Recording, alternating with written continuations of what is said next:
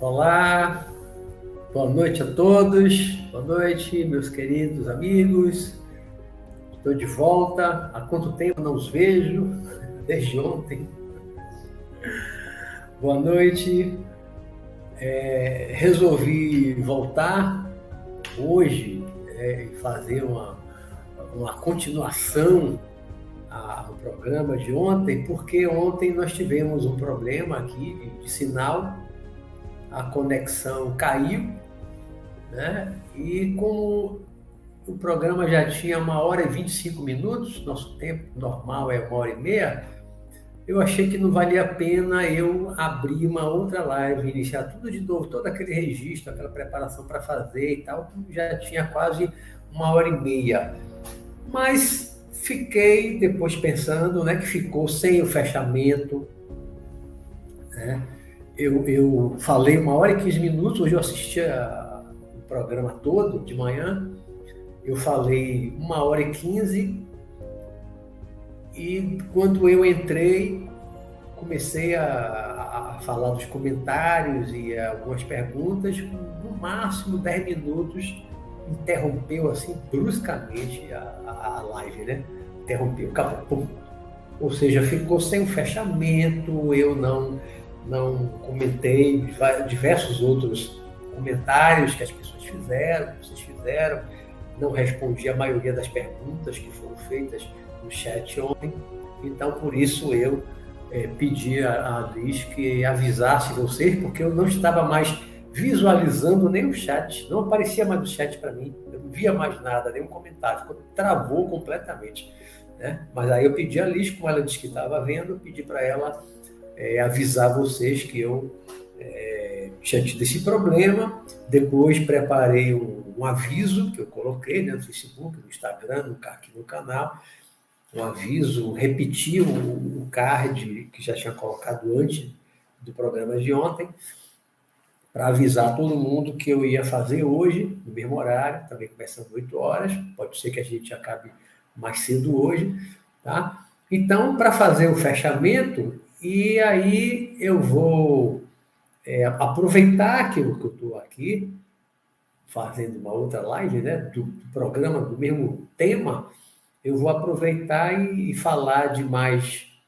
É, de, de, duas coisas, dois aspectos daquela questão. O mundo está ficando pior, que a gente falou aqui bastante ontem, né? Falei bastante.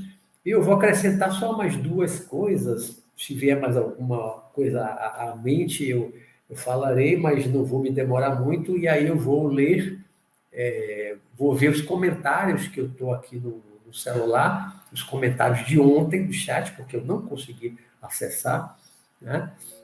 E os comentários, só para ler aqui o meu papel. A humanidade, é, nós ontem falamos um, um pouquinho do, do imperialismo, das conquistas, né? do Império Romano, do Império Persa, Gengis Khan e tantos conquistadores, né? os gregos, Alexandre o Grande. Esses conquistadores todos, quando eles conquistavam os países, eles faziam escravos. Eu falei ontem isso, né? Era aquela guerra, morriam muito os guerreiros, os soldados dos outros países, né? muitos morriam, aquela batalha, das batalhas daquela conquista, né? E muitas pessoas, homens que, que não morriam nas batalhas, as mulheres também levavam crianças como escravas, escravizavam homens, mulheres, crianças, levavam como escravo lá para o seu país. Né? Levavam para a Grécia, a Grécia, as mulheres também levavam crianças como escravas, escravizavam homens, mulheres, crianças, levavam como escravo lá para o seu país. Né? Levava para a Grécia. A Grécia, Platão tinha escravo, Epicuro tinha escravo, Sócrates não tinha escravo porque era pobre. Né? Mas Platão, que era bem de vida, Epicuro, os filósofos que tinham dinheiro, que montaram uma, uma academia, que era uma escola, com, com, com os filhos de quem tinha dinheiro para ensinar a filosofia, da matemática tal. Esses filósofos tinham escravos. Pode ler no livro de Platão que Platão tinha escravo. Epicuro, que eu tive muita ligação com Epicuro, eu li muito sobre Epicuro, é o epicurismo, era um dos atomistas, discípulo de, de Demócrito, que era discípulo de Leucipo. Então, foi Leucipo, depois Demócrito, depois é, Epicuro. Né? Epicuro, ele, a libertação dos escravos. Aí a gente até às vezes pode pensar, né, que contradição. Os filósofos, Platão influenciou tanto a civilização ocidental, Platão, né? escreveu sobre Sócrates, que Sócrates não deixou nada escrito, escreveu nada, quem escreveu foi Platão, vários livros, né? Platão teve uma influência enorme na filosofia ocidental. Era escravagista, ele tinha escravos.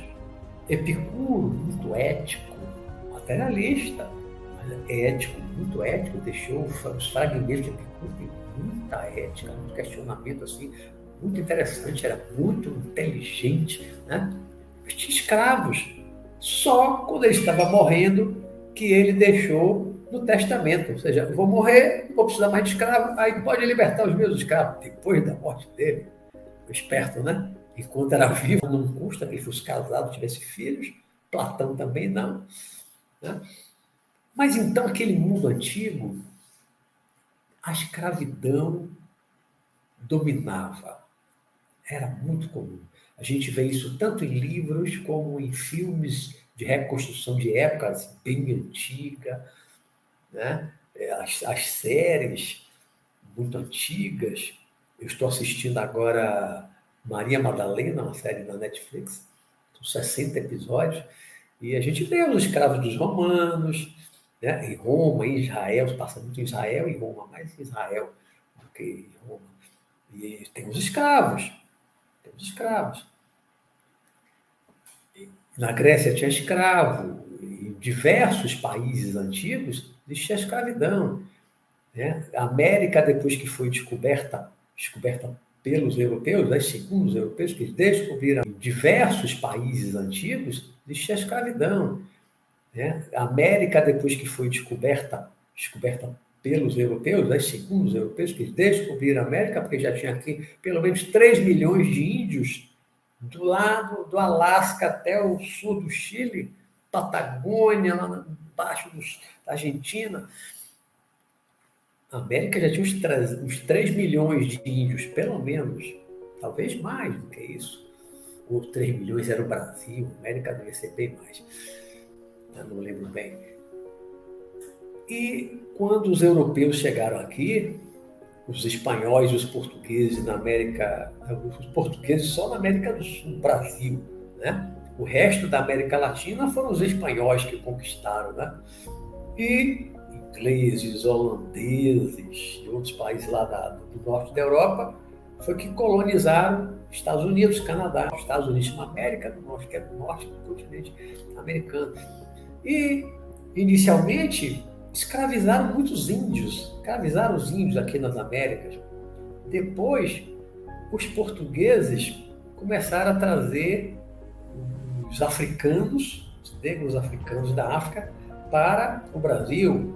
Os espanhóis também começaram a levar para os seus países, para as suas colônias aqui na, na, na América Latina, né? Porque tirando o Brasil, o resto da América Latina era dos espanhóis. E aí começou a escravidão negra africana, né?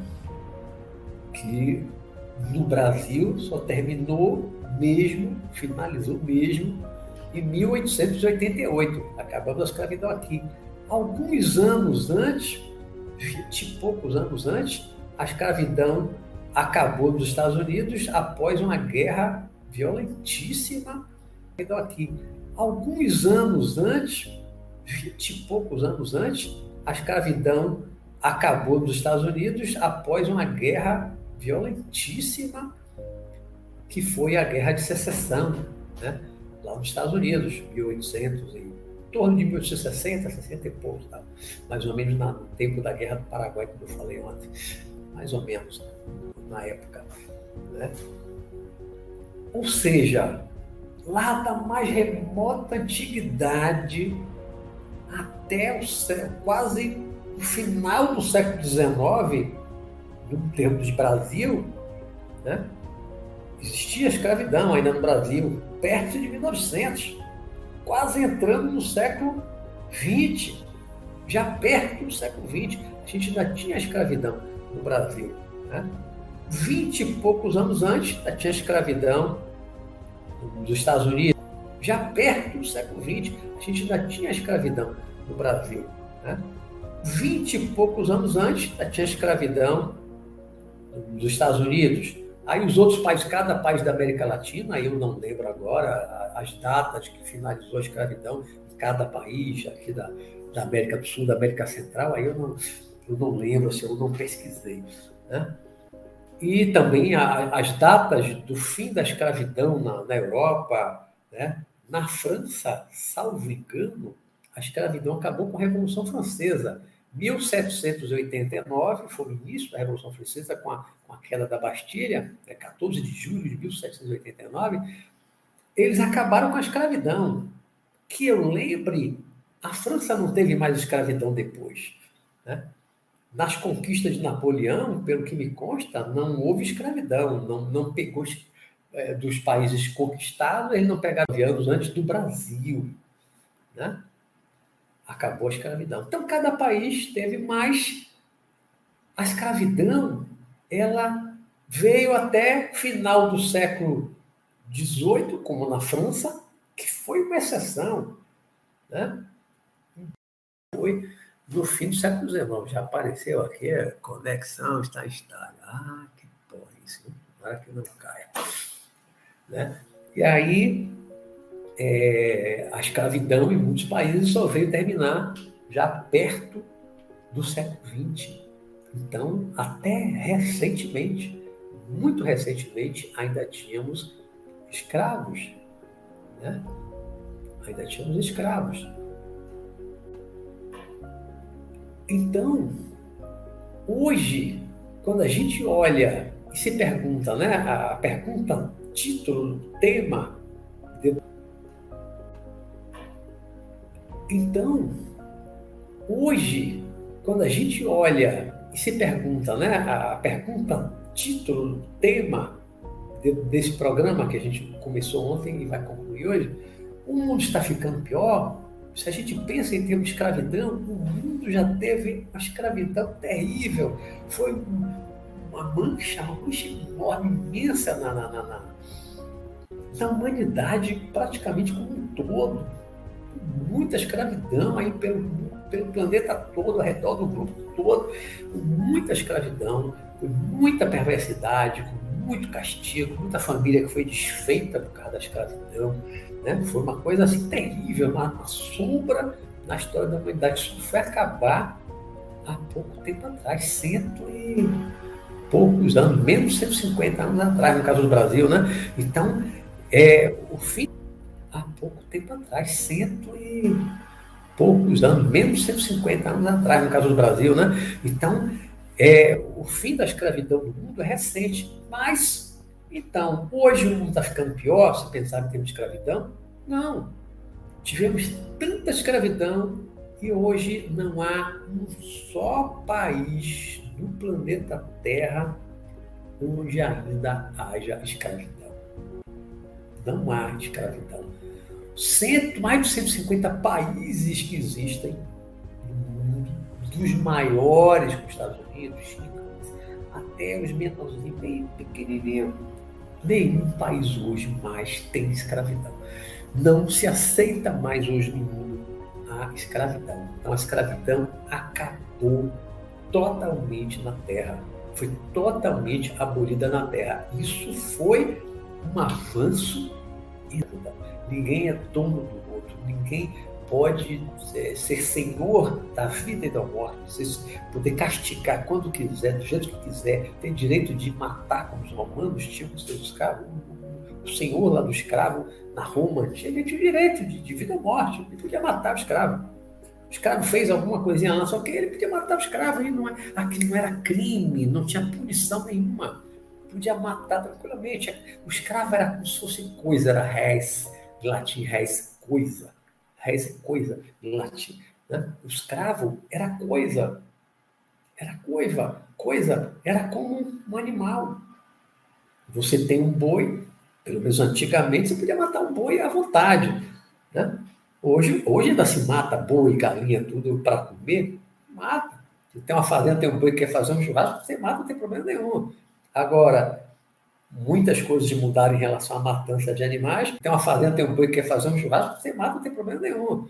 Agora, muitas coisas mudaram em relação à matança de animais. Você hoje não pode matar uma baleia, você não pode matar um golfinho, você não pode matar um lobo-guará, né? arara azul. Tem uma série de, de animais aí ameaçados de extinção e que tem toda uma proteção, né? você não pode matar mais. Mas se tem galinha no seu quintal, você ainda pode matar à vontade.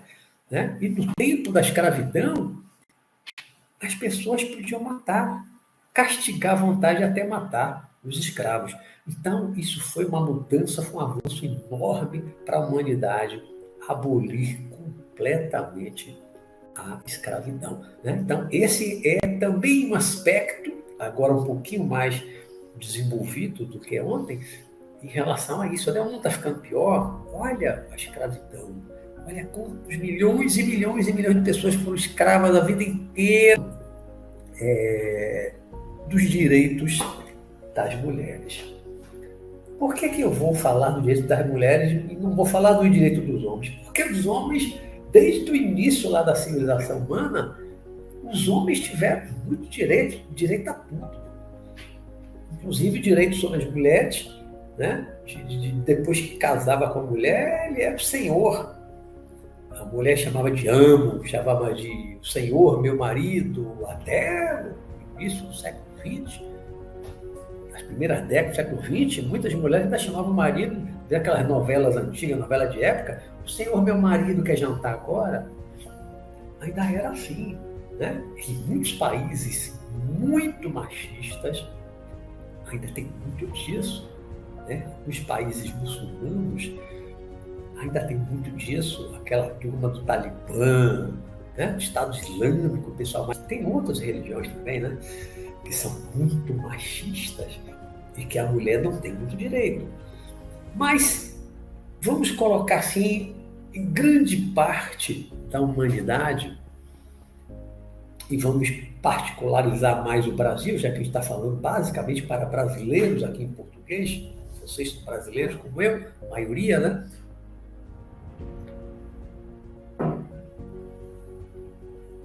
As mulheres até o início do século XX, principalmente do século XIX para trás, as mulheres do Brasil, como muitos países, talvez a esmagadora maioria dos países no planeta, as mulheres não podiam escolher com quem ia casar. As mulheres não podiam escolher o marido vou casar com fulanos. Talvez a esmagadora maioria dos países no planeta, as mulheres não podiam escolher com quem ia casar. As mulheres não podiam escolher o marido. Vou casar com fulano porque eu amo fulano. Não. Era o pai, não vou dizer nem que eram os pais, na maioria das vezes era o pai que escolhia o marido para a filha. Muitas vezes o casamento era um negócio, era um contrato, tinha dote, né?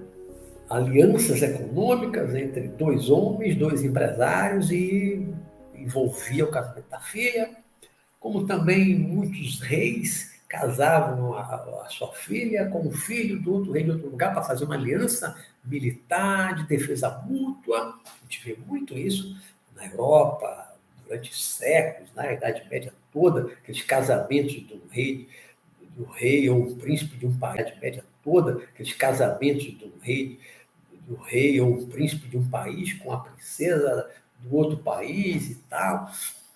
Né? Era muito comum. Então, eram casamentos por amor? Não. Era um casamento por escolha da mulher? Não. Às vezes também não era nem do homem. Né?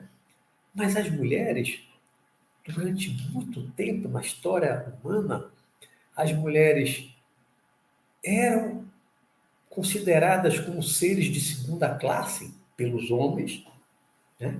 as sociedades todas extremamente machistas, algumas ainda são, mas vem melhorando muito. Se a gente olhar para 100 anos atrás, 200 anos atrás, e olhar hoje, fizer um retrato hoje do mundo, da maioria dos países, a gente vê que houve um avanço enorme na liberdade das mulheres, no respeito aos direitos das mulheres.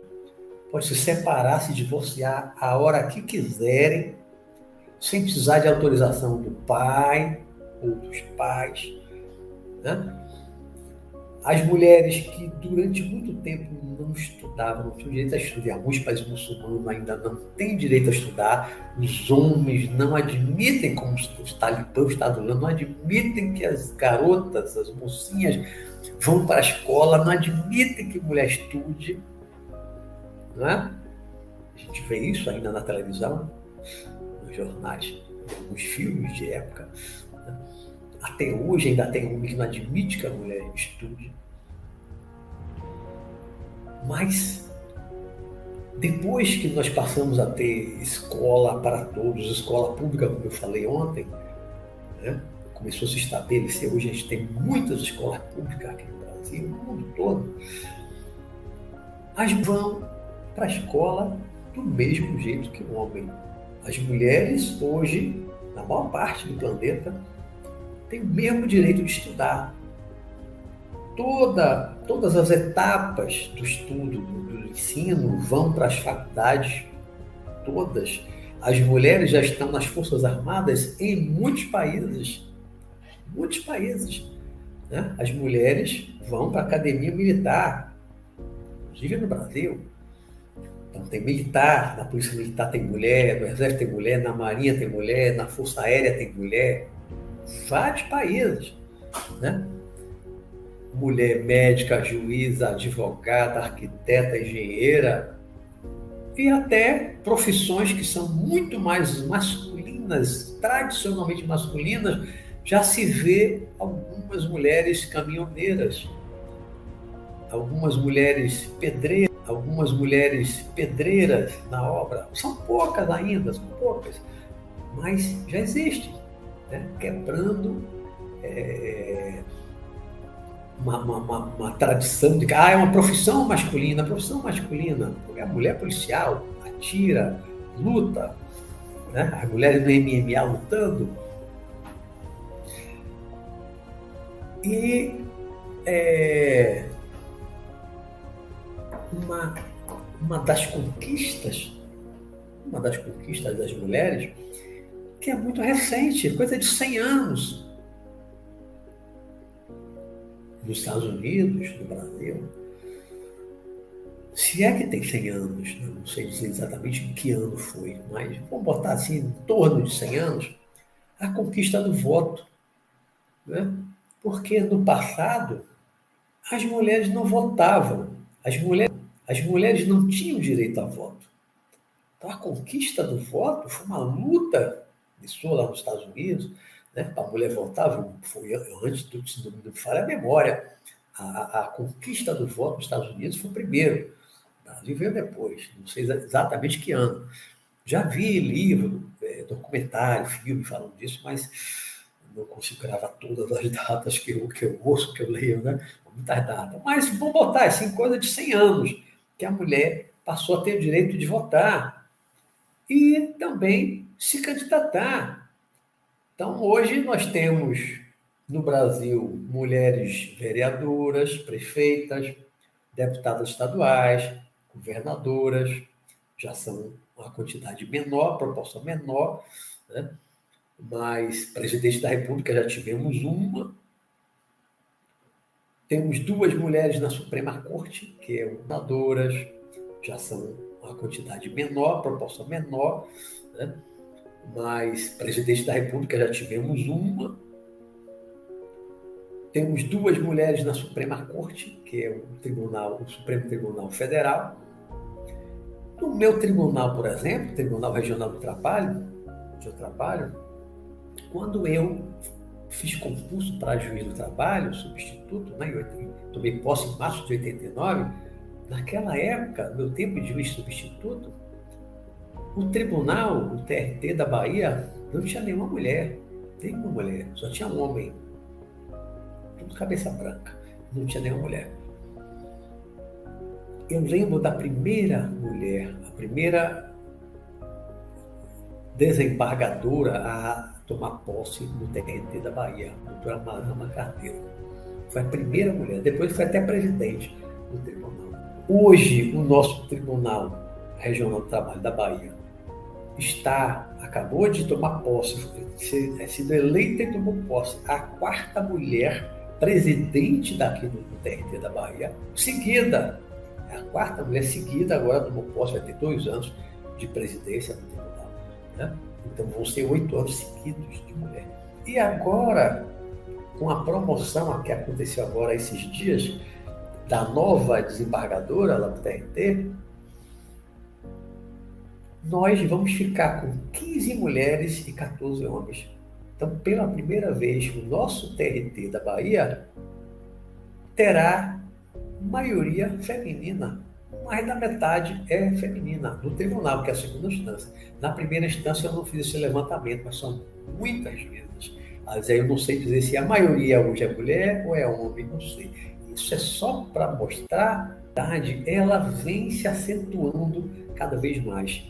As mulheres podem ser o que quiserem. Aquela coisa de, de antigamente, né? Lugar de mulher em casa, cuidando dos filhos, do marido, cozinhando. Não, não.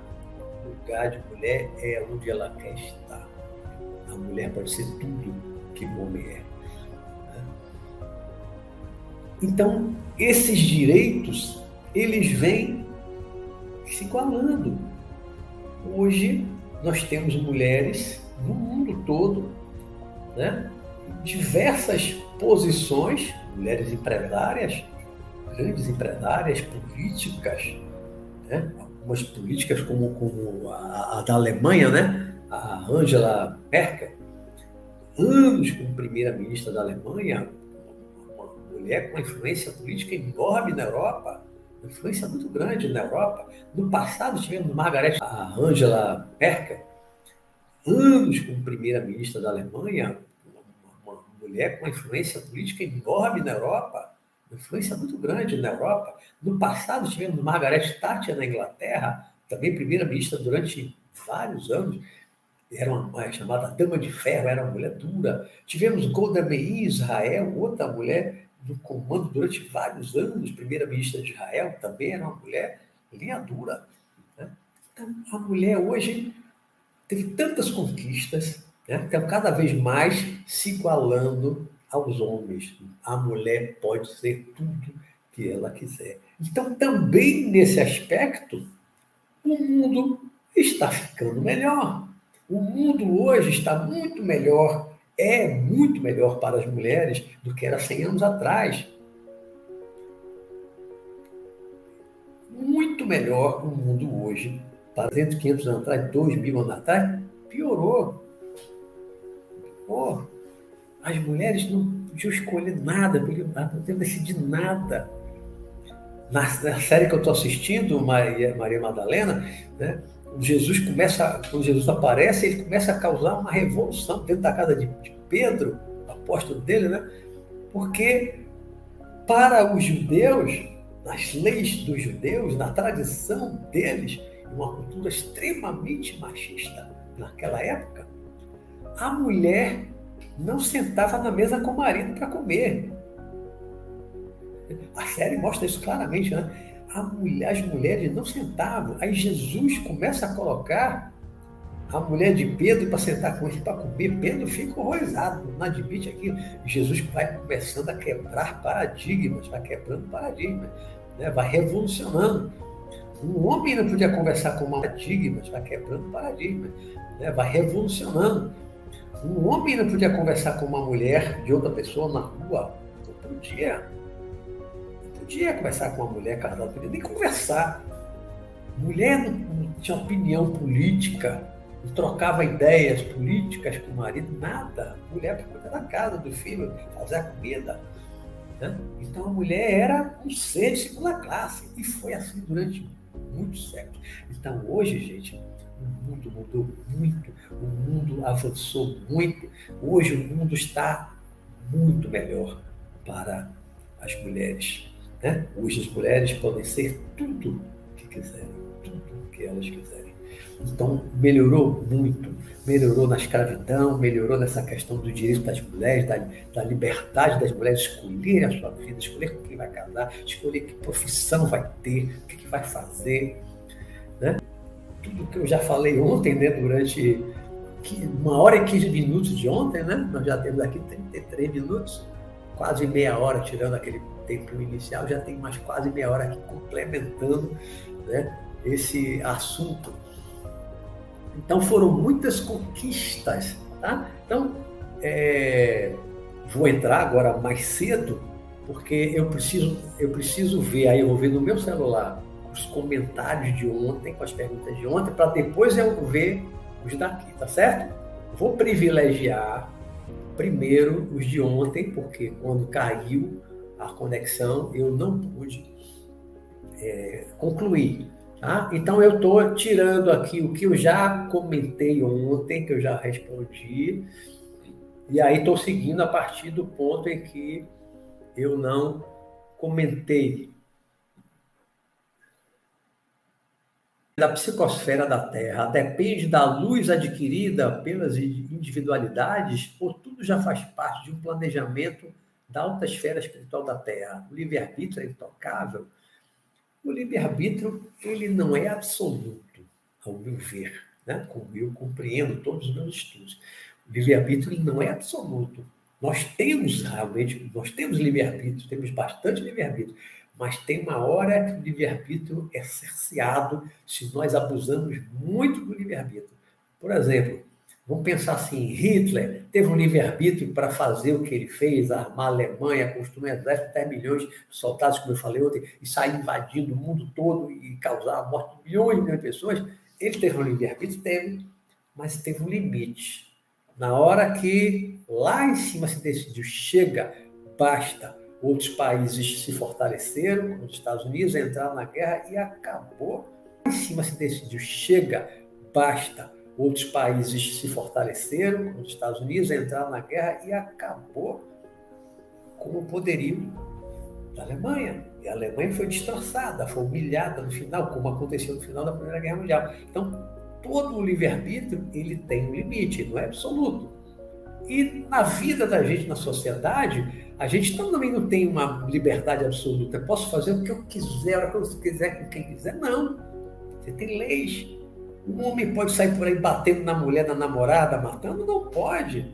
Tem a Lei Maria da Penha, tem, tem Delegacia das Mulheres, né? tem o feminicídio criado, né? um crime estabelecido por uma lei recente no Brasil. Então, tudo tem limite. Você pode fazer o que quiser, a hora que for botar um som aí nas alturas até de madrugada. Não pode. A pessoa vai denunciar para o competente para chegar lá recente do Brasil, então tudo tem limite. Você pode fazer o que quiser, a hora que for botar um som aí nas alturas até de madrugada, não pode. A pessoa vai denunciar para o competente, pode chegar lá, pode arrecadar aquele som, levar o som, pode se houver resistência, pode prender a pessoa. Você pode sair por aí batendo em qualquer um, não, pode. Então, o livre-arbítrio da gente não é absoluto. E nem das nações. Uma nação hoje não pode sair invadindo a outra a seu bel prazer. Né? Existe a ONU, pode criar uma coalizão militar, invadir, como na guerra, do, quando o Iraque invadiu o Kuwait, né? criou uma coalizão, vários países se aliaram com o aval da ONU, né? e aí foi para o Kuwait empurrou o Iraque, o exército iraquiano, de volta para dentro do Iraque. Né? Depois aí teve outra guerra mais para frente. Né?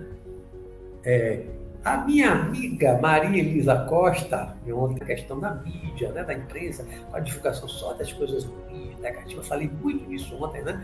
E aí ela comentou, necessário se faz propagação do bem, que é uma grande verdade. Não sei se hoje ela está me assistindo de novo, depois eu vou olhar aí, avisei a ela, né? É, que é, é preciso que haja mais divulgação do bem, uma coisa que eu ouvi há muito tempo atrás, assim, que o bem é silencioso e o mal é ruidoso. Né? A gente faz o bem no silêncio. tem muita coisa boa sendo feita que não é divulgada. E o mal faz barulho, o mal é ruidoso. Né? Você faz um bem a alguém, não, ninguém divulga. Mas se você bater alguém, matar em alguém, a mídia na memória está lá divulgando, está em cima, uma reportagem, isso, quer saber detalhe daquela morte, a causa da morte, da pessoa que está presa, vai querer. A gente começa a, a, a cobrar mais da mídia, da imprensa, da televisão, que a gente começa a cobrar mais as notícias das coisas boas que também estão acontecendo. Acontecem coisas ruins? Acontecem, como eu falei ontem, mas só acontecem coisas ruins? Não. Acontece, como eu disse ontem, muito mais coisas boas. Né? Em cada cidade onde a gente mora, acontecem muito mais coisas boas do que coisas ruins. É porque a imprensa só noticia, só divulga as coisas ruins. Vamos cobrar que a imprensa divulgue mais as coisas boas. A gente está cansado, eu estou cansado, eu não quero mais ficar vendo telejornal todo dia, só bagaceira, como eu disse ontem, né? Só coisa ruim, só desgraça, catástrofe, morte, violência. Eu estou cansado disso, eu não assisto no jornal todo dia. Eu não sou alienado, eu assisto, mas não todo dia. Né? Por quê? Porque eu estou cansado disso. Eu quero ver também notícias de coisas boas que estão acontecendo todo dia. Eu não sou alienado, eu assisto, mas não todo dia. Né? Por quê? Porque eu estou cansado disso. Eu quero ver também notícias de coisas boas que estão acontecendo. Então, a gente precisa começar a cobrar disso da, da, da mídia, da imprensa.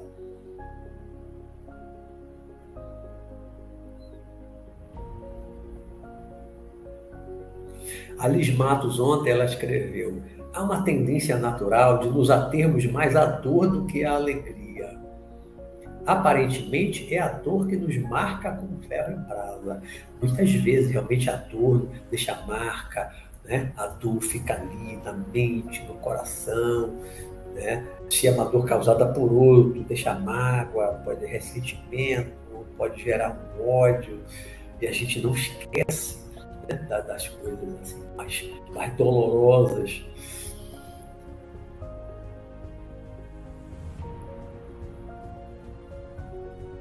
aqui essa, esse comentário aqui de Tubarões CMSP. Ele botou o Tibeto, é meu apelido. Essa exploração do mal parece ter algum tipo de intenção macabra por trás, para continuar alimentando o atual estado das coisas. Eu, às vezes, penso nisso também, viu, tubarões? Às vezes eu penso nisso. Ah, será que há alguma manipulação lá das trevas para que só se divulgue as coisas ruins, negativas, para ajudar a manter a gente num padrão mental negativo, baixo, para que eles possam nos dominar mais, ter mais influência sobre nós, já que a gente mantém uma vibração baixa, só com essas notícias ruins, negativas, que colocam a gente para baixo, será que há alguma, algum interesse, há uma, uma intenção, realmente uma manipulação, essa coisa macabra? Eu já pensei muito nisso passado, viu? Uma vibração baixa, só com essas notícias ruins, negativas, que colocam a gente para baixo. Será que há uma, algum interesse, uma, uma intenção, realmente, uma manipulação, essa coisa macabra? Eu já pensei muito nisso no passado, viu? Não, não acho impossível, não. Deixando as pessoas assustadas e com isso a evolução é lenta ou inexistente. Ainda complementou Barões. Maria Elisa, minha amiga, complementou depois. Se faz muito a exibição de fatos negativos, grande verdade, né? Precisamos fazer propaganda do bem que é praticado. Exatamente isso, minha amiga Maria Elisa. Maria, é, Semanta Viajante, ela ontem ela escreveu, pergunta, o senhor acredita em uma grande transição planetária que possa influenciar o mundo para melhor no futuro?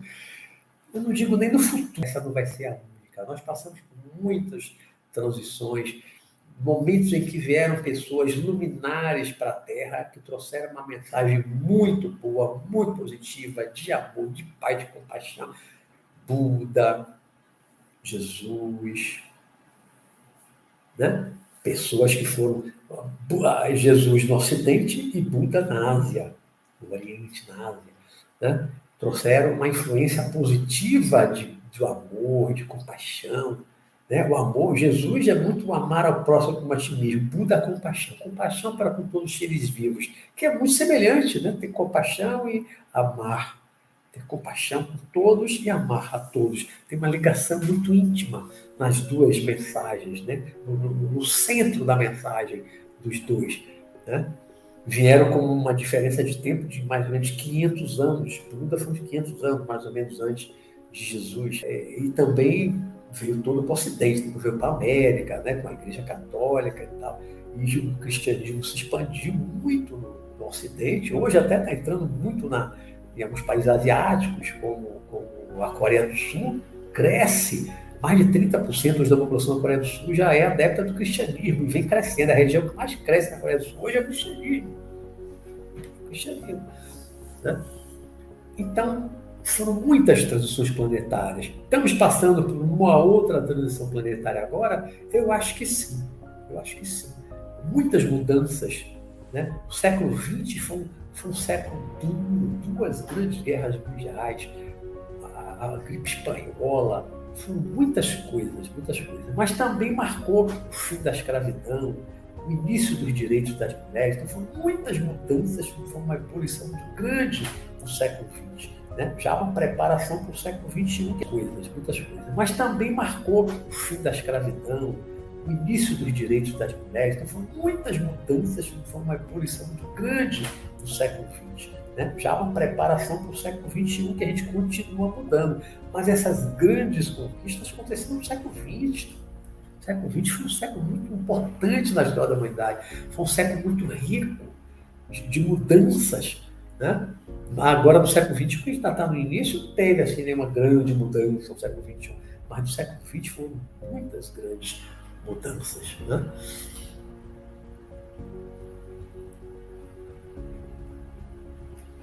Tubarões né, complementa em seguida. Esse mal que a todo momento é explorado traz ao entendimento humano de que as coisas devem, da bota tem letras garrafas para destacar, devem ser assim. Né? Ou seja, a mídia fica mostrando aquela coisa, papai bota na cabeça dele, não, mas isso é assim, não vai, devem ser assim. Né? Ou seja, a mídia fica mostrando aquela coisa, papai bota na cabeça dele, não, mas isso é assim, não vai mudar, é assim mesmo, o mundo é assim mesmo, as pessoas são assim mesmo, não vai mudar. E a gente acaba se acostumando, a gente se acostuma com a violência, a gente se acostuma com essas coisas ruins, e acaba aceitando, aí todo dia senta para ver o telejornal que só tem a bagaceira, só tem a desgraça, e a gente fica ali acomodado, achando, é isso mesmo, está ficando pior, está ficando pior, e vai aceitando e achando que isso tudo é normal. Mas não é, não está mudando para melhor, as coisas estão mudando para melhor.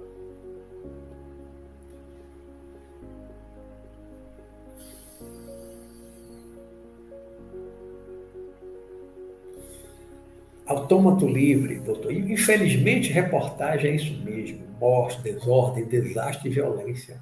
Nenhuma emissora televisiva separa um tempo para mostrar coisas boas. Quando mostra é pouquinho, né? Como eu falei ontem, 10% no máximo dos telejornais hoje, mista, assustadora, fica com medo de sair na rua, fica com síndrome do pânico, com medo, porque acha que lá fora é um bang-bang na rua, né? não pode sair na rua que vai ser assaltado. Tem, tem, mas não é assim como eh, dá a impressão a gente assistindo os telejornais hoje.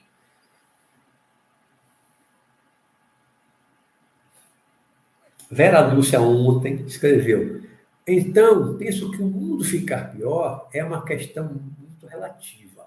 Se pensarmos é, pela questão da, da, das tecnologias, por exemplo, que geram inúmeros benefícios globais, como internet, né, conexão, conhecimento, que viaja, ampliando dimensões e dando acesso, criando oportunidade a classes sociais menos abastadas que antes não tinham acesso, ampliando dimensões e dando acesso, criando oportunidade a classes sociais menos abastadas que antes não tinham acesso.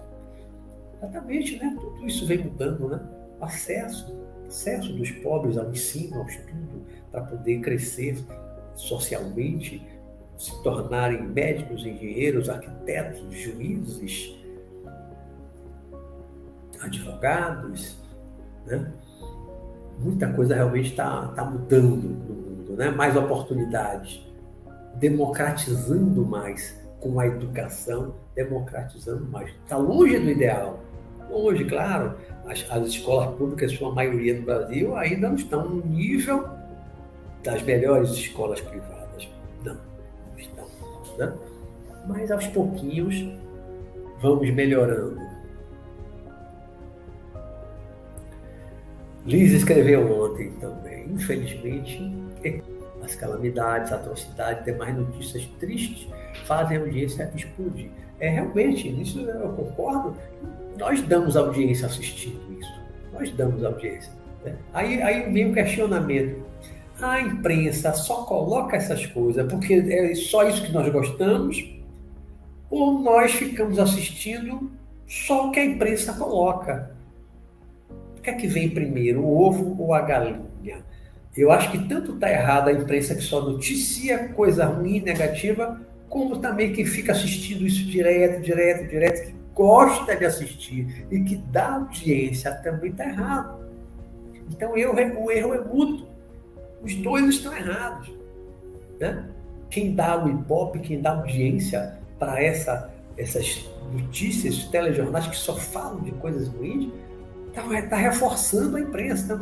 Então, tanto a, quem assiste, tá, quem dá o ibope, quem dá audiência para essa, essas notícias, telejornais que só falam de coisas ruins, está tá reforçando a imprensa.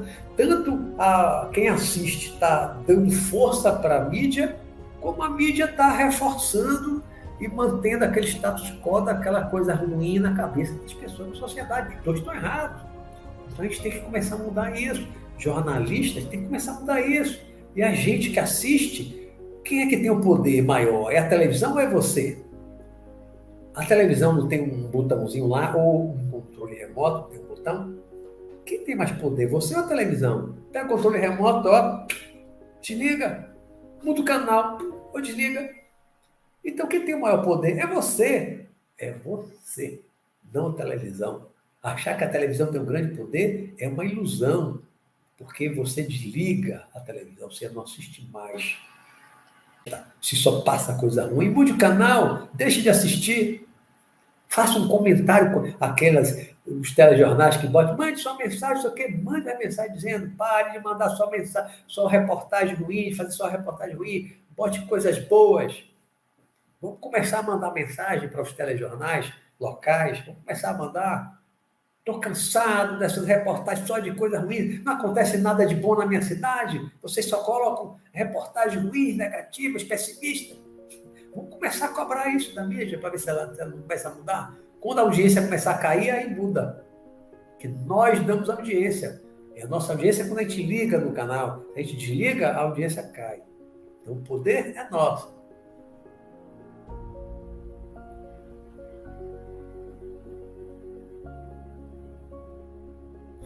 Vera Lúcia Verinha escreveu ontem: nunca houve um tempo tão formidável para ampliarmos muita coisa boa. Tem muita coisa boa. Hoje, se você gosta de ler, tem milhares e milhares de livros que podem ser baixados de graça na internet. De graça. No Amazon tem um monte. Né? Tem vários sites, você baixa vários livros em PDF. Eu tenho nove livros que você pode baixar de graça no meu site, que é Luiz Roberto Mar. Está lá nove livros, a trilogia Sanacan e outros. Pode baixar de graça em PDF. Se gostar de ler, você tem muita coisa de graça na internet para ler. Tem bons filmes, pouco documentário, tem muita coisa no YouTube que você assiste de graça. Então, quem quiser se informar, se instruir para expandir mais os seus, conhecimentos, né, expandir a consciência, a internet está aí todos, é democrática. Né, Verinha?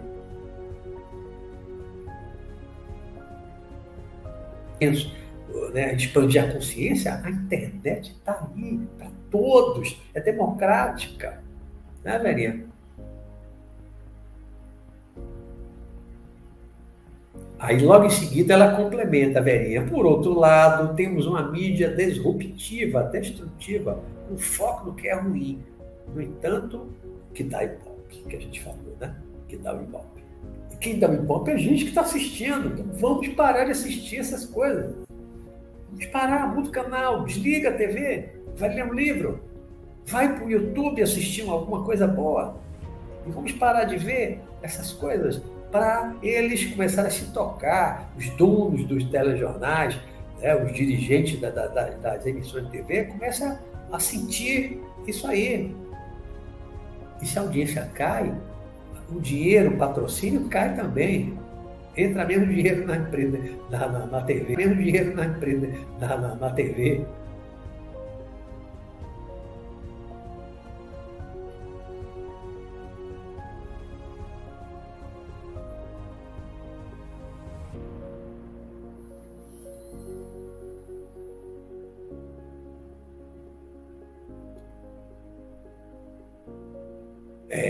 É, a Alice também escreveu ontem. No fim das contas, quem escolhe a notícia artista são os espectadores. É? É. Vamos sair dos telejornais que só passam essas coisas ruins. Vamos procurar um outro melhorzinho. Assim não tem nenhum, então vai buscar notícia na internet.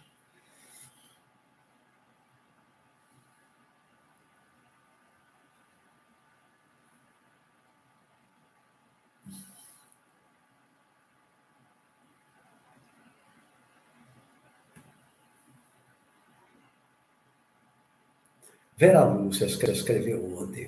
Beleza, velhinha. Cada vez mais a nossa capacidade interior em buscar a paz, manter um direcionamento focado em crescimento mútuo é o que nos levará a viver em um mundo melhor. Ó. Isso aí, velhinha. Isso aí. Como Buda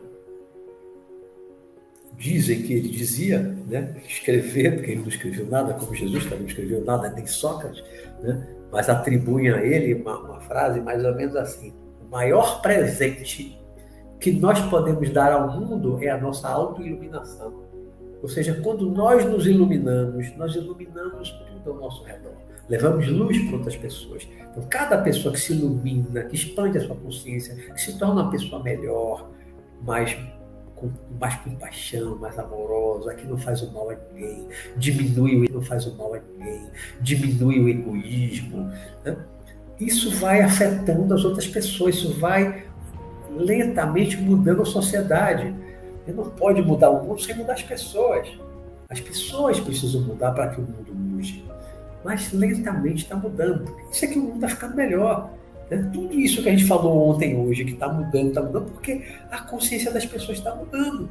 Hoje não se admite mais a escravidão, se não for mudança de consciência. Os homens acabaram admitindo que as mulheres são iguais, que podem ter os mesmos direitos, podem fazer a mesma coisa. Não mudou e hoje não é assim, por quê? Porque os homens aceitaram. Acabaram admitindo. Hoje, que homem é contra a mulher votar?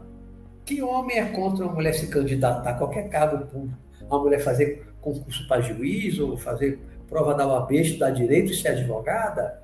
Que, que homem hoje é contra uma mulher fazer essas coisas? Claro, né? As mulheres mudaram, conquistaram com a sua luta e os homens também estão mudando, estão aceitando cada vez mais, pelo menos na sociedade ocidental, alguns países asiáticos, né? Estão mudando. Isso é mudança de consciência, isso é mudança de padrão, de, de entendimento, de consciência, expansão da consciência que está acontecendo ao redor do planeta. E é uma transição. Né?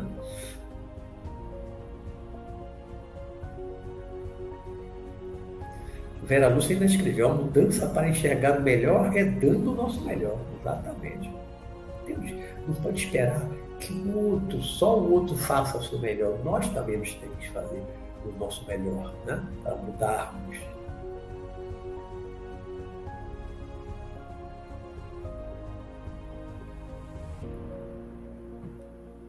É Gandhi.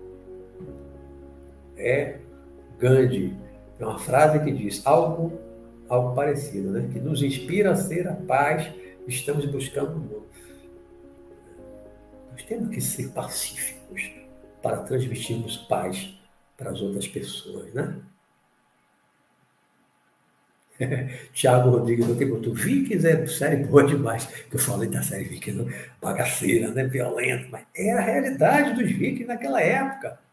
era a realidade de muitos povos romanos, todos os conquistadores, né? os mongóis, todos os conquistadores eram perversos, eram rolo com pressão em cima dos outros povos, matando para conquistar, a ferro e fogo. Né?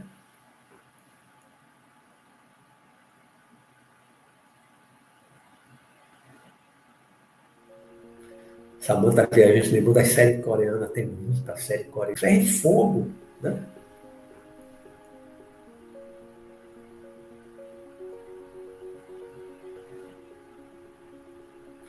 Samantha que a gente lembrou das séries coreanas, tem muita série coreana legal na Netflix. Tem muita série coreana espiritualista, com fantasma, com espírito, com obsessão. Tem muita série boa da Coreia do Sul muita série coreana boa, já assisti muitas, muitas séries boas realmente. A Alice Matos ontem lembrando, antigamente aqui na Bahia as viagens eram no lombo do cavalo, né? do cavalo, do burro? Naquelas calcinhas duras. Imagina, naquele tempo você estava na, na, na, Bahia estava em Salvador, queria fazer uma viagem lá para o interior, Vitória da Conquista não era do cavalo, do cavalo. Eu voltar 100 anos atrás, era no cavalo, não tinha carro, era no lombo do cavalo. Quando ele manda matar todos os, os, os nascidos que tinham crianças até dois anos de idade para atingir Jesus, né? como é que José levou Maria grávida para o Egito? Ele fugiu para o Egito, né? Fuga para o Egito. Foi como? No lombo do burrinho. Pense aí uma mulher grávida, montada num burrinho, todo aquele deserto Sinai que eu já atravessei de ônibus, 93, eu fui para o Egito, de lá para Israel, né? Num ônibus durante cinco horas, sabe? do Cairo até Jerusalém. Cinco horas atravessando o deserto Sinai. Agora pense aí no lombo de burro, Maria grávida, José em pé na frente, a pé, segurando a cordinha, puxando o burrinho, até quanto tempo de viagem para chegar no Egito. E depois voltar Jesus pequeno, depois que nasceu, quando eles voltaram, né? Um lombo de burro. Não tinha avião, não tinha ônibus. Foi montado um lombo de burro. Foram e voltaram. É longe pra caramba. E era assim antigamente, né? Tá? Hoje a facilidade de viajar de avião, de carro, de moto, né? Nem bicicleta tinha antigamente.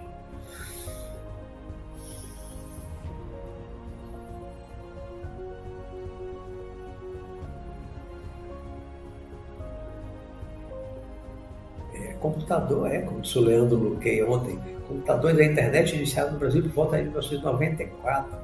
Né? Eu comprei meu primeiro computador em 90, 93, lá das coisas de Santa Marta. 93, eu comprei meu primeiro computador, que é um 286, aprendi sozinho, a duras penas, a usar Word e tal. Né? Começou tudo ali tinha Facebook, WhatsApp, não tinha nem celular, o celular estava no computador, que era o 286, aprendi sozinho, a duras penas, a, usar Word e tal. Né? Começou tudo ali.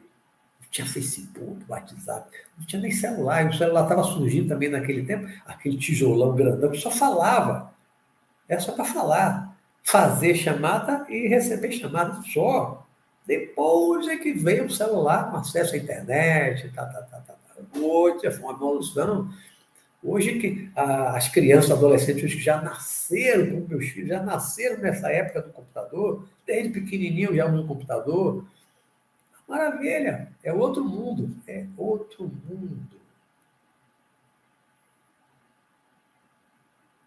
Zé do Universo falou ontem, só vi a história de Lampião, cortava a cabeça e botava em praça pública. Quando, quando Lampião e parte do bando dele morreu em Angicos, em 38, julho de, 80, de 38, aí numa cidade lá no, interior, é, Jala, acho que de Alagoas, eles expuseram as cabeças né? na guerra de Canudos, o,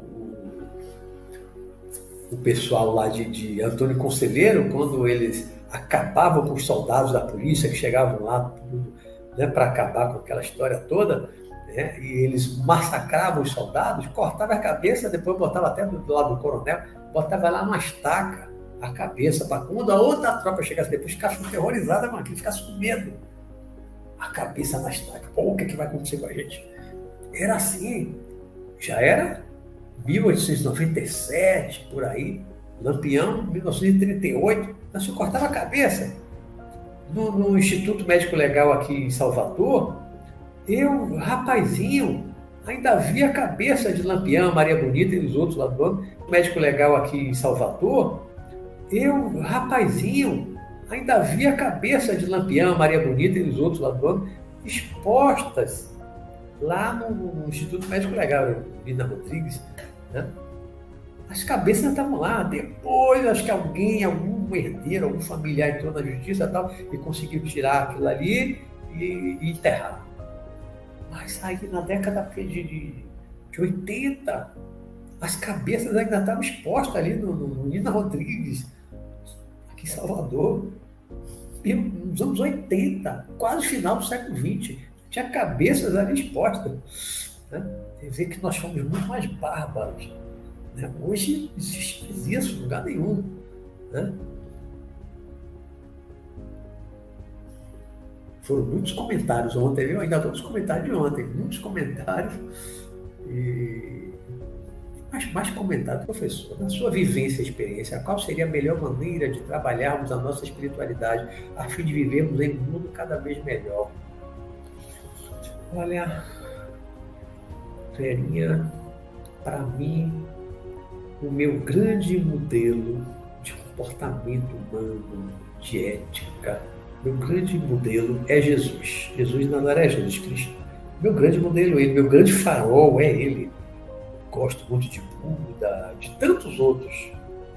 Sócrates, tá? Gosto muito, tá? Mas o meu maior farol, que ficou registrado assim, do que ele falou, o meu maior farol, o meu maior é, exemplo a ser seguido para uma mudança interior, para uma expansão da consciência, para nos tornarmos seres humanos melhores. É tudo aquilo que Jesus falava: perdoar, perdoar sempre, de forma ilimitada, né? perdoar não apenas sete velhos da Bíblia, de qualquer religião, de qualquer igreja cristã. Né? Para mim, é o meu grande farol. O meu grande modelo é Jesus. Meu grande modelo. Estou muito longe de estar perto dele, até para ser redundante, estou longe de estar perto dele, muito longe dele, do nível de evolução dele. Mas é o meu grande farol. Então, para mim, assim, tentar seguir muito esse modelo, sabe? Não guardar mágoa, não guardar rancor, não odiar, perdoar, trabalhar muito perdão, se reconciliar com os, com os desafetos, né? amar o próximo, compaixão com o próximo. É por aí. É isso que nos leva para a evolução. Bom, acabei os comentários aqui de ontem, agora eu vou ver aqui os de hoje, nesse tempo Bom, acabei os comentários aqui de ontem, agora eu vou ver aqui os de hoje, nesse tempo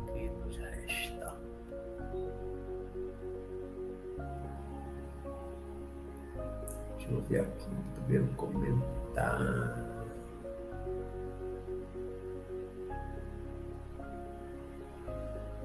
Ah, Marta Delgado escreveu. Lepena, a sensação que tenho é que realizamos alguns encontros desses no astral. Quem sabe, né? Estamos encontrando. Eu ainda não, não tive assim uma lembrança, não, né? Quem sabe estejamos nos encontrando no astral, né? Eu já tive experiências de, de encontros em auditório, falando para grupos de pessoas, que depois nos reunimos no plano físico e criamos um trabalho. Nasceu no plano astral, no mundo espiritual, fora do corpo. Né? E depois, eu falando para grupos de pessoas, que depois nos reunimos no plano físico e criamos um trabalho.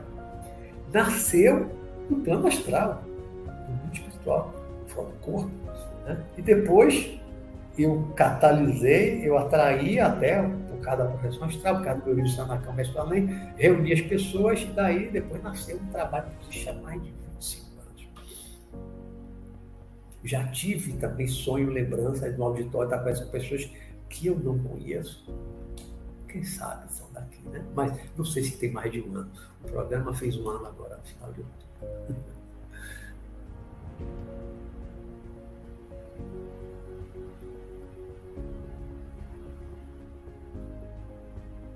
Se alguém lembrar de algum encontro, né, de universo, coloca aqui no grupo. Alguém lembrar de uma experiência dessa, está encontrar comigo, vocês se encontrarem, bota aqui.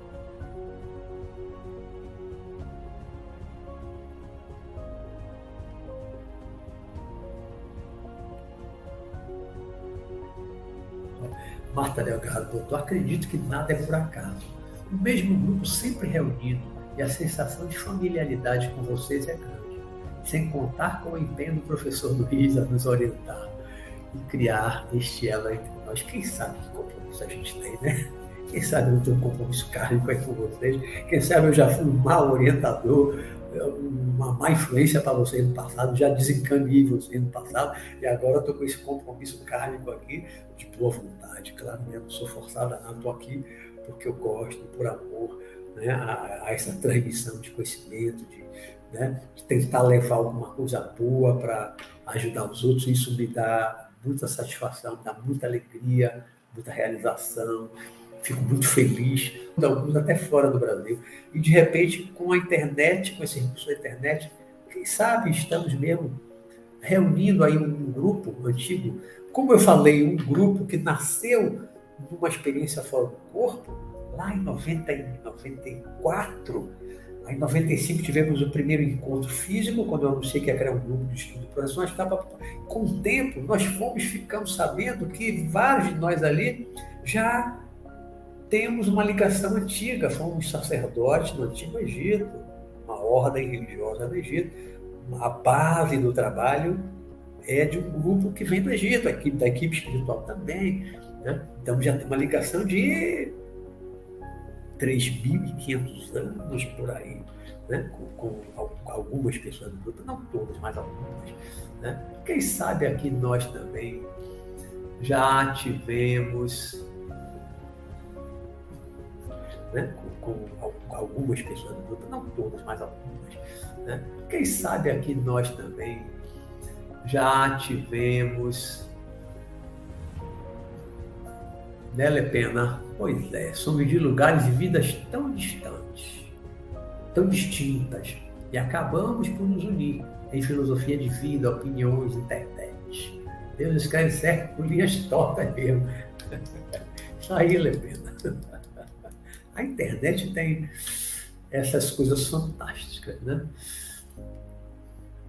Pela internet. Depois que eu escrevi, publiquei o meu primeiro, meu primeiro livro publicado, que não foi o primeiro escrito, o primeiro livro publicado foi Sanacão, Mestre do Além, primeiro. Esse livro foi que me fez começar a fazer palestras pelo Brasil, muito aqui na Bahia, hoje na internet, agora aqui todo mundo, né? Mas antes era só aqui. Salvar muita gente ligada à projeção astral, espiritualismo. Tá aí, nasceu há 10 anos atrás o meu site, há 7, 8 anos agora está fazendo aqui o, o, meu canal, o programa até agora um ano e pouquinho. Tudo isso por causa do livro Sanacan Mestre Além. Foi um disparador né, de eu começar a encontrar pessoas conhecidas de outras vidas reunir pessoas, unir grupos por causa dessa ligação entre nós. Mas eu catalisando um catalisador por causa do meu livro. Explorações muito ligado com projeção astral, comecei a atrair as pessoas. É, Marta, legado, Martinha. A vida foi um período muito triste da humanidade. Foi, graças a Deus, passou, ficou para trás. Né? Ainda deixou marcas, né? ainda, ainda temos uma dívida social da humanidade. Foi, graças a Deus, passou, ficou para trás. Né? Ainda deixou marcas, né? ainda, ainda temos uma dívida social com os escravos que vieram da África, na América toda, né? ainda há uma dívida, ainda há muita desigualdade social, que em parte ainda decorre de todo aquele processo, né? porque a escravidão acabou. 13 de maio, publicou, não tinha internet, tinha um diário oficial, né? Aí a lei, a lei Áurea foi assinada pela Princesa Isabel, 13 de maio de 1982. Os escravos estão livres a partir de hoje. E agora? Isso, até isso espalhar, chegar nas fazendas do interior, esse interiorzão todo aí do país, do país todo, até chegar nas fazendas todas onde tinha escravo. Né? E aí, quando foram libertados, foram para onde? De que condição? Alguns para onde? Viver de quê? Né? Então, a gente ainda vive na América Latina, pelo menos, América Latina toda, a gente ainda vive muito da desigualdade social, que ainda é reflexo da escravidão, que acabou tem cento e poucos anos. Né? Cento e poucos anos. Então, a, a escola pública para os descendentes dos escravos é uma coisa recente. A gente voltar aí a 50 anos atrás, o pobre não ia para a escola, o pobre tinha que trabalhar desde criança. Não ia, mesmo tendo. Primeiro que não tinha escola em todo lugar. Né? Meu pai nasceu num distritozinho chamado Ginipapa, aqui de Bahia, uma cidadezinha daqui do interior da Bahia. Meu pai nasceu lá, a mãe dele era professora primária. Então ensinou a escrever, papapá, desde cedo. Meu pai gostava de ler, tá, tá, tá, né? demonstrou que tinha uma vontade de estudar. Lá na, na, na, na na cidade não, naquele distritozinho, que o Bahia já era uma cidadezinha pequena, era um distritozinho minúsculo de Bahia, na zona rural. Né? Meu pai gostava de estudar, o que é que os pais dele fizeram? Mandaram ele para Jequié, uma outra cidade longe, distante, uma cidade maior, que tinha ginásio. O ginásio faz parte do ensino fundamental, né? Já foi primeiro grau, hoje está dentro do ensino fundamental. No meu tempo era ginásio. Para meu pai fazer o ginásio, com 11 anos de idade, mandaram morar com os parentes lá em Jequié. Meu pai saiu de casa com 11 anos de idade, longe dos pais, dos irmãos, para poder estudar. Né? Depois veio para Salvador para fazer o, o, científico, que é o segundo grau, hoje é o ensino médio. Né? Para poder depois para uma escola preparatória em Fortaleza, depois para a Academia da Academia Militar da Guerneira para Salvador, para fazer o científico, que é o segundo grau, hoje é o ensino médio, né? poder depois para uma escola preparatória em Fortaleza, depois para a Academia, da, Academia Militar da Agulha Negra em Resende, no Rio de Janeiro. Então saiu de casa muito cedo. Hoje as pessoas estudam ali perto de casa, numa escola na sua cidade. Salvo alguns casos, um lugar muito pequeno de interior, né? mas isso mudou muito, mudou muito. As coisas hoje são muito mais fáceis né? Deixou muito karma, essa coisa da escravidão, né, Marta? Deixou a escravidão trouxe grandes débitos kármicos dos dois lados, tanto dos escravos quanto dos senhores feudais. Ah, espírito ainda preso no passado. Ah, eu há poucos anos atrás, eu ainda conversei com o espírito em reunião meditada. Ah, eu há poucos anos atrás, eu ainda conversei com o espírito em reunião mediúnica, o espírito que estava fugindo, que morreu, mas ele não sabia, não, não se deu conta que tinha morrido, baleado pelo capitão do mato. Né? Ele estava fugindo do capitão do mato, levou um tiro e morreu, mas ele não se deu conta de que morreu. Ele estava desde o tempo da escravidão, fugindo no mato, correndo no mato, corporou na média, eu conversei com ele, né? Ele estava fugindo, não, ele vai me matar, vai me matar. Ele estava lá mais de 100 anos atrás, na cabeça dele fugindo do mato. Isso há poucos anos atrás. Né? Então, é, essa, essa dor ainda está presente em muitos espíritos. Né? E quem foi escravo estava resgatando alguma coisa, né? Expiação estava resgatando. Claro, ninguém sofre inocente, todo mundo para sofrer na pele aquilo que fez a outros no passado. Quem sofre inocente? É um resgate. Né? Aí, como dizia Jesus, o mal é necessário, mas dá daquele que faz o mal.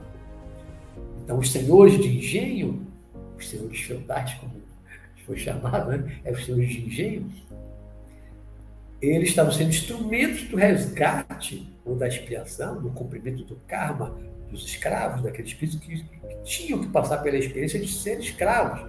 Né? Eles foram instrumentos do cumprimento do karma, da lei de causa e efeito. Mas, ai daquele que causa o escândalo, né? o escândalo é necessário, mas ai daquele que causa o escândalo. Então, os senhores feudais criaram um grande karma, um grande karma.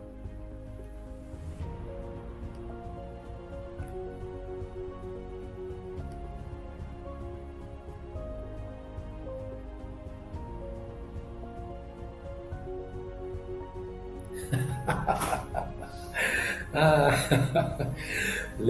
botou aqui. ah.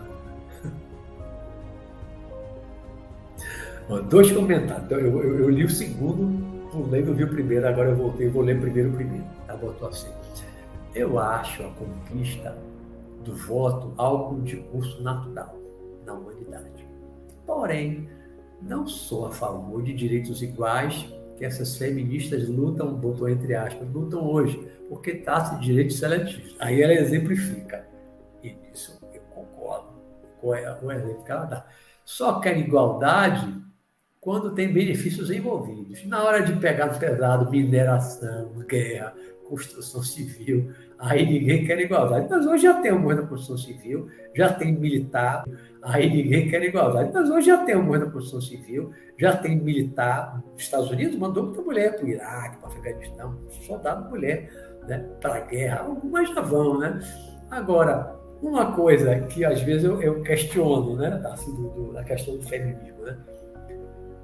Igualdade de um monte de coisa. Hoje tem uma igualdade, né, entre homem e mulher, mas e por que, que o serviço militar é obrigatório só para os homens? Ainda não é obrigatório para as mulheres. Por quê? Aí não há igualdade de obrigações, não é igualdade só de direitos. E nas obrigações não teria que ter uma igualdade? Israel, mulher serve o exército mesmo, da mesma forma que o homem. E eu vi isso, eu tive Israel. Né? As mulheres, as meninas, adolescentes novinhas, de sandália japonesa no supermercado com um fuzil automático moderno no ombro. Todo o perigo, terrorismo, tanta coisa de segurança que tem. Isso eu vi em cidade de Israel. A menina novinha, cara de adolescente com tremendo no fuzil automático no servindo exército. Mas no Brasil, não vejo ninguém né? Não vejo nenhuma mulher, nenhum grupo diz assim, nós queremos também fazer o serviço militar. Isso, realmente não. Ainda não vi ninguém defender, porque aí não é um, é um direito ou é uma obrigação? Né? Eu acho que é uma obrigação, porque muitos outros também não querem. Faz tudo para fugir do serviço militar. Né? Tem, hoje tem uns que querem servir, mas tem uns que nunca quiseram, que querem, querem a dispensa. Né? E as mulheres, que não, não, não, também não têm essa obrigação do serviço né? Mas muita coisa a mulher né? hoje já dirige ônibus, dirige táxi, dirige Uber.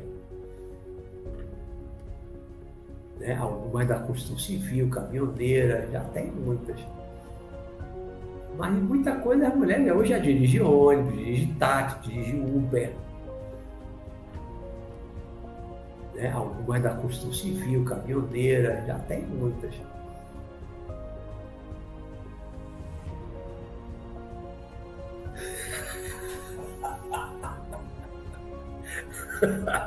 ah, agora o comentário de Marta Delgado aqui, só dando risada. Marta botou: as mulheres se perderam um pouco nesta luta.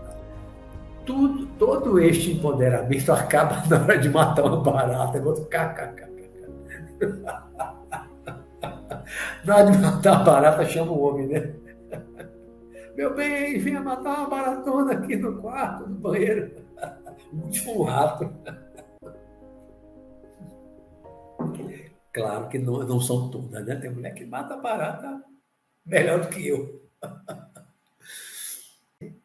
Muitas conquistas foram com luta meu, né? Muitas conquistas. Bom, tem muito comentário em relação a isso, eu não vou ler todos, não. Que são em relação a essa questão da luta, do feminismo, papapá, papapá. Boa noite, Júlio Sacracenda, meu amigo. Só agora é que eu estou vendo aqui no chat.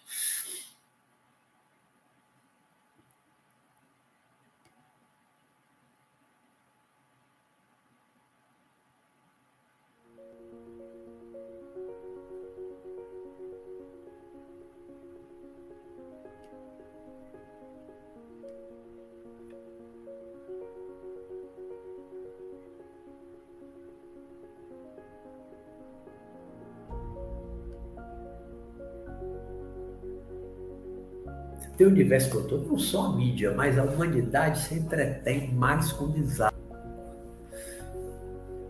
Muita gente ainda gosta, muita gente ainda gosta da, do desastre, do acidente, da notícia ruim, da morte. Muita gente gosta. Então, isso também alimenta aquela coisa da audiência que a gente falou mais cedo, né?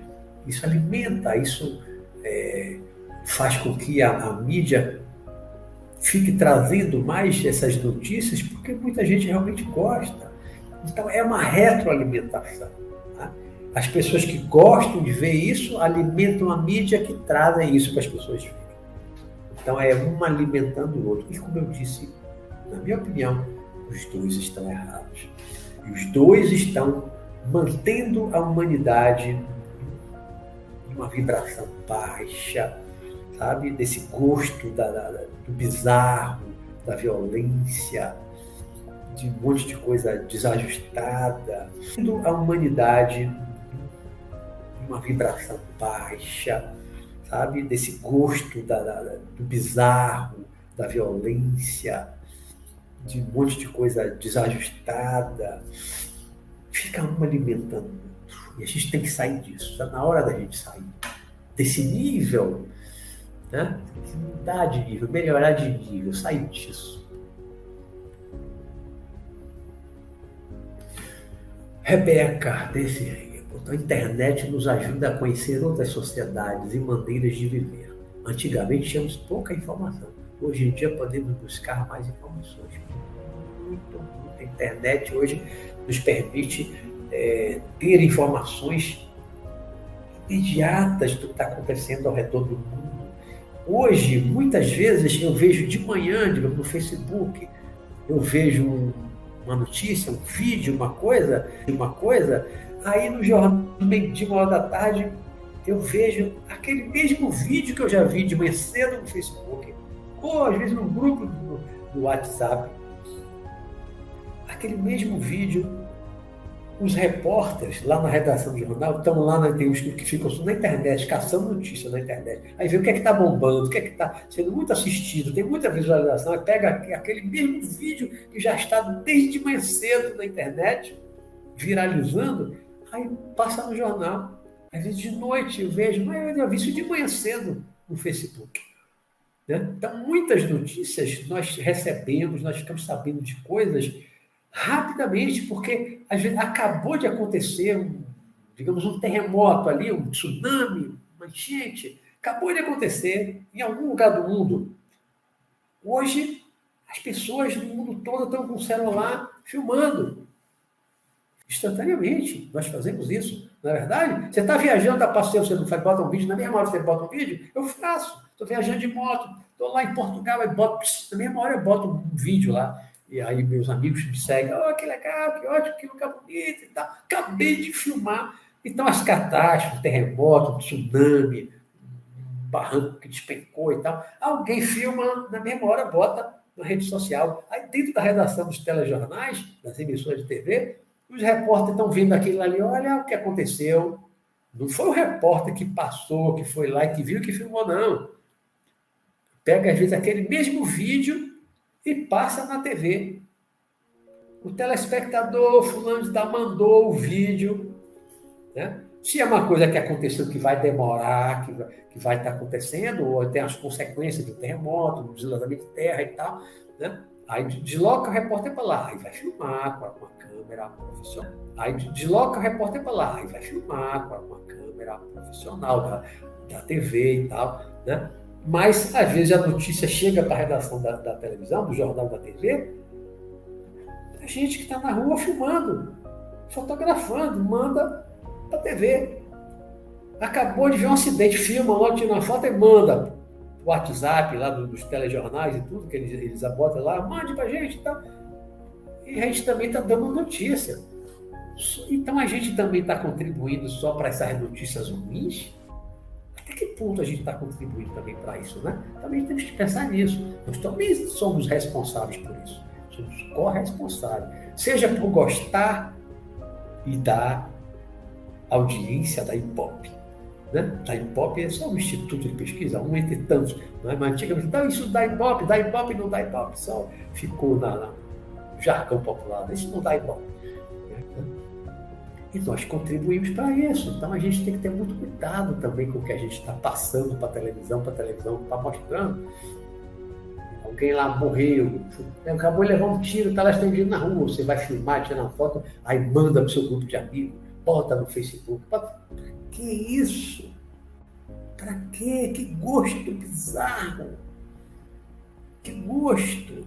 De ficar. Às vezes eu tenho, eu tenho grupos de amigos no WhatsApp, às vezes que uns que botam, teve uma, uma, uma, uma, ação da polícia em algum lugar, matou um cara de bandido, aí bota aquelas fotos ou vídeos dos caras cheios de fundo de bala morto, dentro da caminhonete, aí, aí tem prazer em botar isso no grupo. Para quê? Para quê? Aqueles homens que estão ali mortos, mais criminosos, piores, perversos que sejam, eles têm mãe, têm mais criminosos, piores, perversos que sejam, eles têm mãe, têm pai, que podem ser pessoas honestas, decentes, que não concordem com a vida que o filho estava levando, e vai ver na, na, na, na, na TV ou na internet, no Facebook, um irmão, um filho, pode estar vendo lá o pai morto, o irmão morto, o marido morto de uma forma terrível, todo arrebentado, cheio de furo de bala. Para que botar isso na internet? Para que tirar foto, filmar, espalhar isso nas redes sociais? Isso é um gosto mórbido que algumas pessoas têm. A gente precisa acabar com isso, precisa mudar isso. A gente precisa mudar isso. Isso não é coisa de gente de boa sabe? Não é coisa de gente do bem esse, é um lado perverso que a gente tem, às vezes, de, de Isso não é coisa de gente de boa sabe? Não é coisa de gente do bem. Esse, é um lado perverso que a gente tem, às vezes, de, de ficar divulgando essas imagens terríveis, tristes, tristes. Eu não me alegro com isso por maior que seja o bandido, o criminoso, mas eu não me alegro em ver o cara, a foto dele, todo cheio de fio de bala. Não sinto alegria nenhuma nisso. Pelo contrário, isso me entristece. Seja pela pessoa que se desviou no caminho levou aquele, levou aquilo, é, passou a levar uma vida que levou aquilo à morte daquele jeito, né? Pena da família que perdeu, às vezes, querido. A mãe é mãe, qual é a mãe que não ama seu filho, mesmo que ele se transforme no bandido? Qual a mãe que deixa de amar o seu filho? Então vamos parar com isso.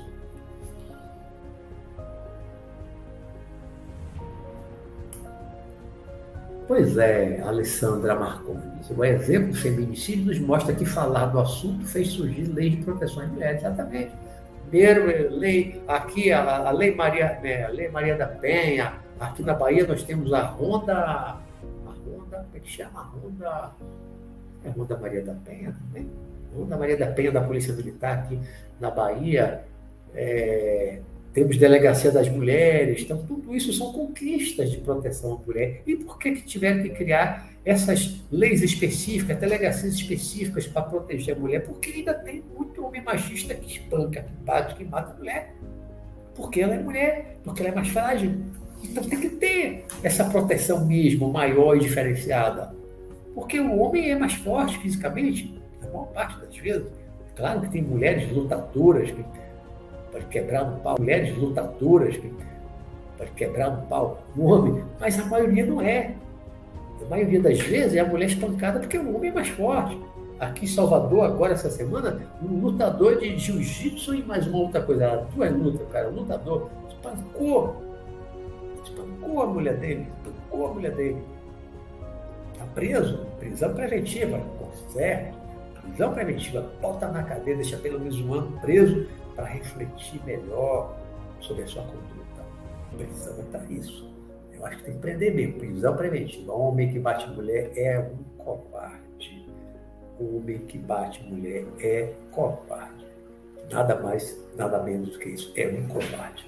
Então tem que acabar com isso né? Tem que respeitar as mulheres sempre, sempre respeitar.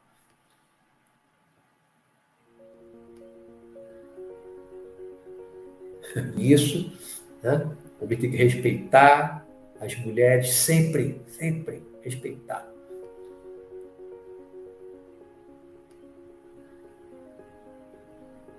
Lampião era um cara perverso, muito. O bando todo era perverso. Bom, gente, chegamos aqui ao final, nosso tempo já se esgotou. Ontem foi uma hora e 25, hoje aqui mais uma hora e 33 minutos. Perdoe-me por esse abuso de mais uma live, né? essa continuação, aí somando os dois da três horas de, de, do programa dele, né? Ontem hoje. Agora só semana que vem. Olha, deixa eu antes que eu esqueça, e a gente falou muito de violência ontem, hoje, né? Falou muito de violência. E o nosso programa da próxima semana, nós vamos falar de violência. Mas, na verdade, ama será níveis de não violência.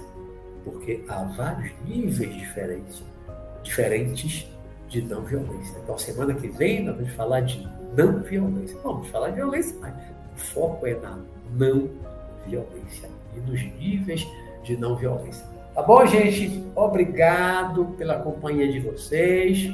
Adorei, o tempo passa rápido, que eu nem sinto cansaço. Adorei a presença de vocês. Desejo uma ótima noite a todos. Tá bom?